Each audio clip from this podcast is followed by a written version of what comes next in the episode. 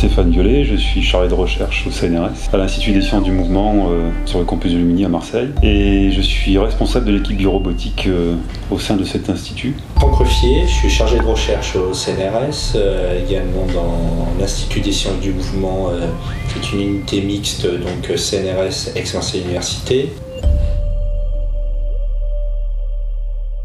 Donc le, historiquement, on va faire un peu le, Euh, ça a commencé après la, Seconde Guerre mondiale en Allemagne. Il y a eu une vraie volonté de, la part de, scientifiques allemands, biologistes et physiciens, de, se réunir euh, au sein d'un même institut euh, qu'ils ont créé, qui s'appelait à l'époque l'Institut neurocybernétique à Tübingen en Allemagne.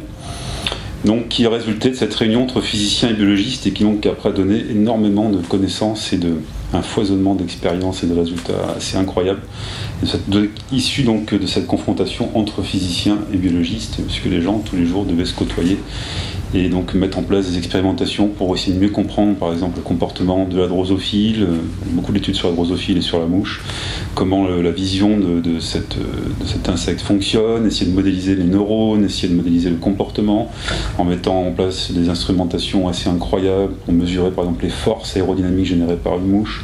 Donc toutes ces études ont, donné lieu à énormément de connaissances et ont aussi permis de former énormément de scientifiques qui sont après partis dans le monde et ça a rayonné énormément, notamment Nicolas Français Skinny qui avait passé 18 euh, euh, ans euh, à Tübingen et qui est arrivé après en France avec un poste de directeur de recherche et qui a monté son équipe donc à l'époque de neurocybernétique.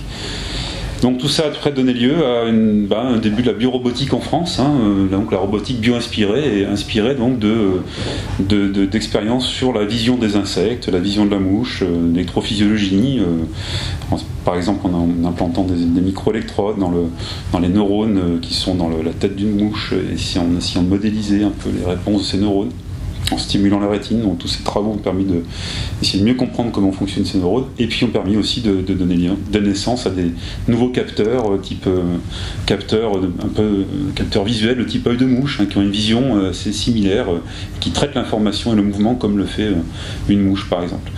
Donc c'est après il y a une continuité hein, qui se fait. donc après Nicolas, donc avec donc mon collègue Franck Ruffier, moi-même, nous avons pris le, repris le flambeau.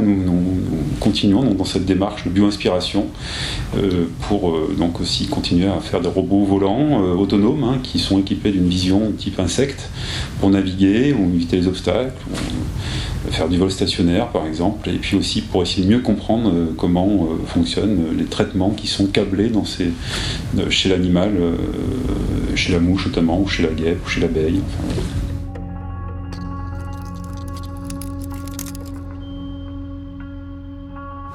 Particulièrement, j'essaye de, m'inspirer donc des animaux euh, et notamment de la vision de la mouche pour essayer de, construire des robots qui, sont dotés de, capacités qui sont pas vraiment faisables avec si peu de pixels, avec une façon classique quoi. Donc vraiment et montrer en quoi les animaux peuvent nous inspirer pour faire des choses assez minimaliste, assez, assez, assez finalement euh, euh, sympa, avec très très peu de ressources.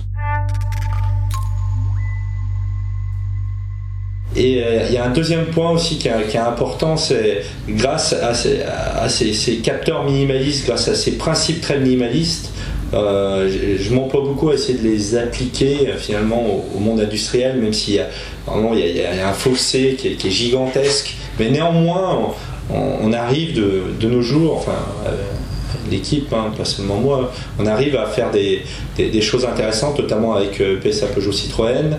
Enfin, on commence à, penser à des choses relativement intéressantes et euh, également avec Astrium et j'espère avec d'autres dans le futur.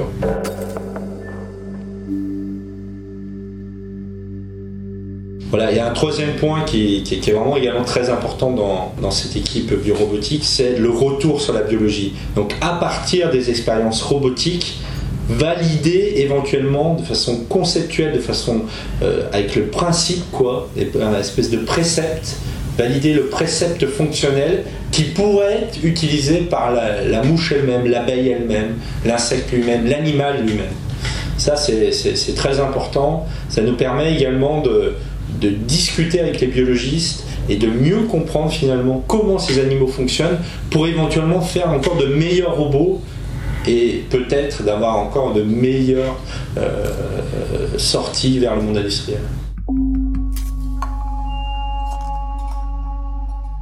Cette démarche bio-inspirée aboutit à des solutions qui ne sont pas souvent euh, très intuitives hein, pour la pensée de l'homme, parce que il se trouve que dans la nature, par exemple, l'œil de la mouche euh, et la vision de la mouche est très floue. Par exemple, la mouche voit flou, il y a un flou, mais qui est très fonctionnel au niveau de l'optique même, hein, et qui est obtenu par un phénomène de diffraction, mais par construction, l'œil euh, et, la mouche donc voit flou, mais ce flou est très fonctionnel, donc c'est pas très intuitif, puisque la plupart du temps, quand on fait un capteur comme un imageur, avec un imageur et une optique, on veut que tout soit net et que tout soit parfaitement net. Volontairement, on va, quand on va donc créer nos capteurs bio-inspirés de la vision des insectes, on va créer un flou volontairement. Donc déjà, ça c'est pas très intuitif. Et en plus, on va par exemple aussi le faire vibrer. Et on, a remarqué qu'en faisant vibrer un capteur, eh bien, on pouvait améliorer son acuité, ce qui n'est pas non plus très intuitif. Parce que souvent, déjà, un, imageur dans un appareil photo, par exemple, vous voulez que l'image soit très nette. Et en plus, toutes les vibrations générées par le photographe vont être compensées. au contraire, on va non seulement ajouter du flou, mais en plus on va faire vibrer volontairement, on va ajouter une vibration mécanique sur l'imageur pour améliorer son acuité. Donc tout ça donne... Et c'est souvent le cas, en fait, il y a des, ruptures qui sont en fait technologiques en allant voir ce qu'a fait la nature, et ça donne souvent lieu à des, idées dont on n'aurait pas eu l'idée si on n'était pas allé voir ce que la nature avait fait.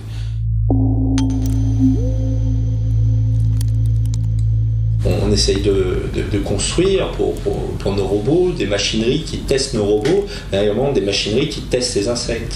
Donc c'est aussi cette capacité de, fabriquer des expériences qui est, très motrice chez nous. Euh, parce qu'on peut pas les acheter sur étagère, vous voyez, on peut pas acheter, nous on peut pas acheter seulement un microscope. Un microscope, ça va pas nous permettre de faire des découvertes. Il faut vraiment qu'on fabrique les choses pour ça qu'on a un atelier d'électronique, un atelier de mécanique. Non seulement on fabrique les robots, mais on fabrique ce qui est autour des robots pour les tester. Et autour des insectes pour les tester.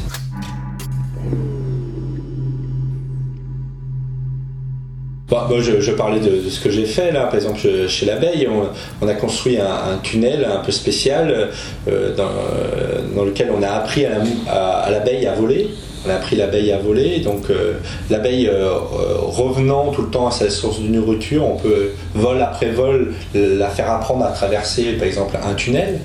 Et une fois qu'elle a appris à traverser ce tunnel, on, on a filmé sa trajectoire et après, on a changé les conditions géométriques du tunnel. On a par exemple fait bouger un mur, euh, euh, bouger le sol, euh, etc.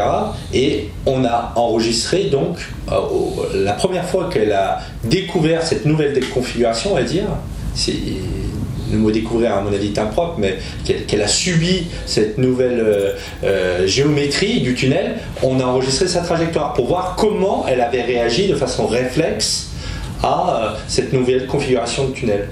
Voilà. Et donc ça nous a permis, là, par exemple, pour la première fois au monde, de montrer qu'il y avait vraiment cette restauration du flux optique, du défilement pour contrôler la hauteur. Alors nous, avons construit au laboratoire un générateur de roulis pour mouches ou pour guêpes, c'est-à-dire en fait c'est un appareil euh, qui va permettre euh, d'imposer une rotation sur le corps de l'animal qui va se retrouver en vol au point fixe, c'est-à-dire alors comment mettre une mouche par exemple, la suspendre euh, par le thorax et la maintenir en vol euh, au point fixe, c'est-à-dire qu'elle ne peut pas avancer, elle est contrainte, mais par contre elle peut quand même voler. alors pour ça c'est un peu assez délicat, il faut aller chercher des mouches dans une cage et puis après donc les attraper avec un petit bocal et puis on peut après les, les contraindre dans un petit système qu'on a très artisanal avec une mousse comme une sorte de on vient la plaquer contre une grille et on peut venir coller avec un peu d'habitude un petit bout de carton sur son thorax. Tout ça sous loupe binoculaire. Et quand ce petit bout de carton est collé sur le thorax de l'animal, on peut le prendre avec une pince et l'amener délicatement et, la poser sur ce générateur de roulis qui nous permet après donc de faire tourner et d'appliquer des perturbations euh, sur l'animal. Et en même temps, avec une caméra, on vient filmer euh, les mouvements de la tête par rapport au corps et on regarde comment la tête compense ces rotations qu'on a appliquées euh, sur le corps, comment la tête compense ces perturbations il va euh, être entouré d'un horizon artificiel. Donc un horizon artificiel pour la mouche, c'est euh, en gros un papier noir et blanc avec ses noirs en bas et ses blancs en haut. Et pour lui, c'est un, pour, la mouche, c'est un horizon artificiel qui fonctionne très bien. D'ailleurs, si on, change l'orientation de l'horizon, la tête suit euh, et s'aligne avec l'orientation de l'horizon.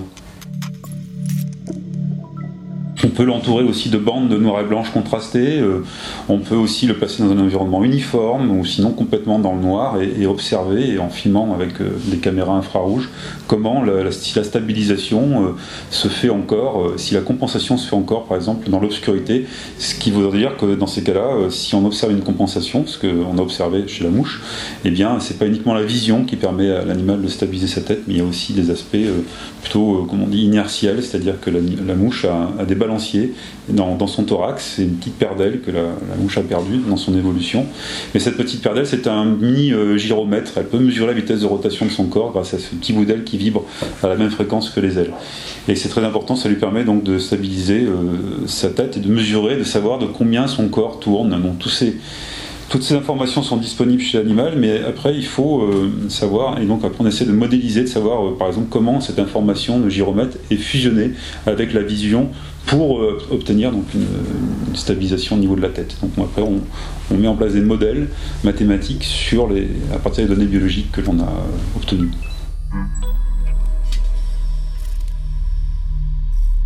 On essaye à la fois de, de proposer des nouveaux comportements sur des robots, mais dans le même cerveau, on essaye de mieux comprendre comment, euh, grâce à ce nouveau comportement, ou comment, en mettant en place ce nouveau comportement, euh, la mouche pourrait le, faire, quoi. Et est-ce que c'est bien biologiquement plausible? Est-ce qu'on utilise bien des, seulement les capteurs qui sont présents, chez la mouche ou chez l'abeille? Et est-ce que c'est pas forcément, enfin, c'est pas complètement euh, infaisable pour la nature.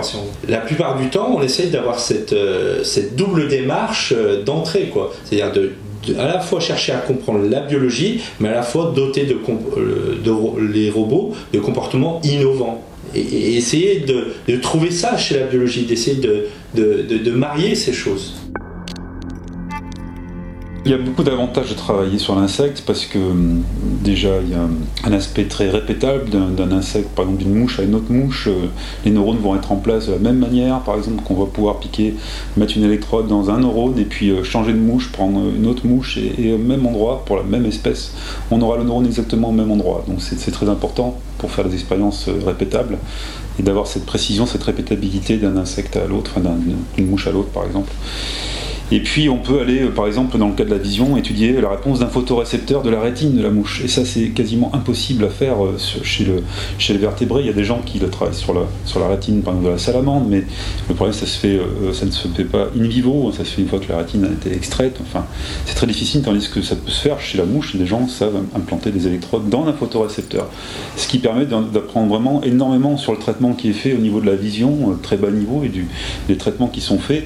Et on en sait plus sur le, les traitements qui sont faits dans la rétine de la mouche que dans la rétine des vertébrés de l'homme, par exemple. Il y a encore pas mal de points qui sont assez flous et on ne comprend pas bien ce qui se passe. La grosse difficulté chez la mouche, c'est la taille. Quoi. Il faut des technologies, euh, les techniques d'imagerie, par exemple, pour regarder la réponse d'un neurone sont, euh, des gens commencent à les appliquer, mais euh, il y a des difficultés inhérentes à la taille et c'est très difficile d'aller regarder ce qui se passe euh, sur un cerveau de la mouche, quel neurone va vraiment être excité en réponse à une stimulation de la rétine, par exemple. Des gens commencent à faire ça, mais ce sont des expériences qui sont très délicates, et donc, mais, mais, par contre qui commencent à, se mettre en place et donc on apprend aussi beaucoup sur le, câblage et la réponse de ces neurones. Mais on, on, commence à avoir des idées très claires entre le photorécepteur et la, et les neurones qui se retrouvent à la fin du traitement, par où passe l'information et comment elle est traitée. On commence à avoir des informations très claires euh, là-dessus, euh, sur euh, par exemple comment les, neurones répondent, aux différents contrastes, quels sont les traitements qui sont faits. C'est quelque chose qui, commence à être très très bien compris et pas forcément très bien compris chez l'homme, notamment parce que ça implique énormément de structures très complexes, à la fois dans la rétine, de, à la fois la rétine, au niveau, un, un niveau très bas, mais après dans le cortex visuel où là c'est encore plus complexe.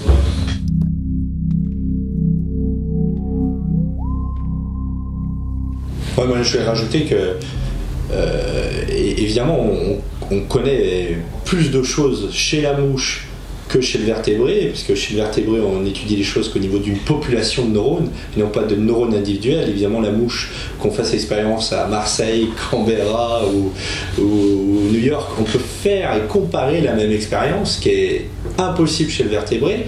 Mais il y a encore aussi, ce que je voulais dire, c'est qu'il y a encore beaucoup de choses à découvrir chez ces arthropodes, chez ces, chez, ces mouches, ces abeilles. Et encore récemment, il y a des articles assez incroyables qui, qui semblent décrire un sens électrique chez l'abeille ou euh, des photorécepteurs qui ont été découverts au, bout des antennes des, papillons, je crois.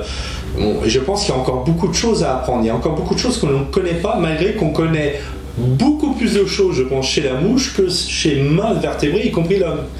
Donc euh, voilà, ce qu'il faut se dire, c'est que la recherche s'étale encore, je pense, euh, et on va en faire pendant des siècles et des siècles avant de bien comprendre comment fonctionnent les, invertébrés, notamment la mouche et à fortiori les vertébrés.